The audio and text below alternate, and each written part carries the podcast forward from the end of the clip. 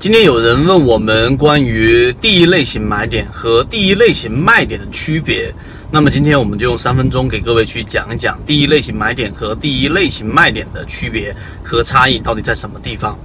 首先，我们先来说一说第一类型买点。第一类型买点，我们在缠论的专栏里面啊，非常详尽的视频，通过十八节课给大家去讲了缠论的不同的这一种核心点。那么对于第一类型买点的描述，大家要清楚，其实。它就是形成一个中枢之后，个股出现中枢破位之后的快速调整，这个快速调整之后出现的第一次背驰，这个时候就是第一类型买点。第一类型买点它有它的特点，就是它很难把握，因为它第一类型的买点呢，这个背驰往往呢有两种走势，第一种就直接形成一个我们所期望的这一个反弹或者说反抽，这个地方就是走势必完美。啊，那这就是我们所期待的一波上涨。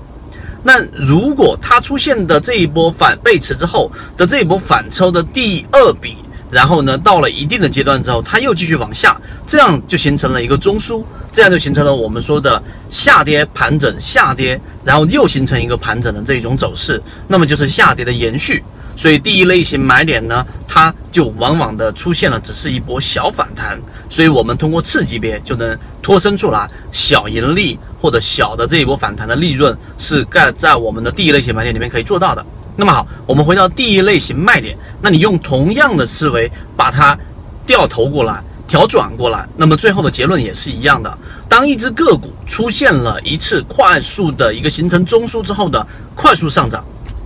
这个快速上涨呢，是突破了原有的这个中枢的上轨的，也就是高点当中的最低点。一旦出现这种快速的上涨的情况之下，在它的次级别当中出现了一个我们所说的中枢背驰，或者出现了一个背驰，那么这个时候呢，必然会有一波调整。这个就是我们所说的第一类型卖点。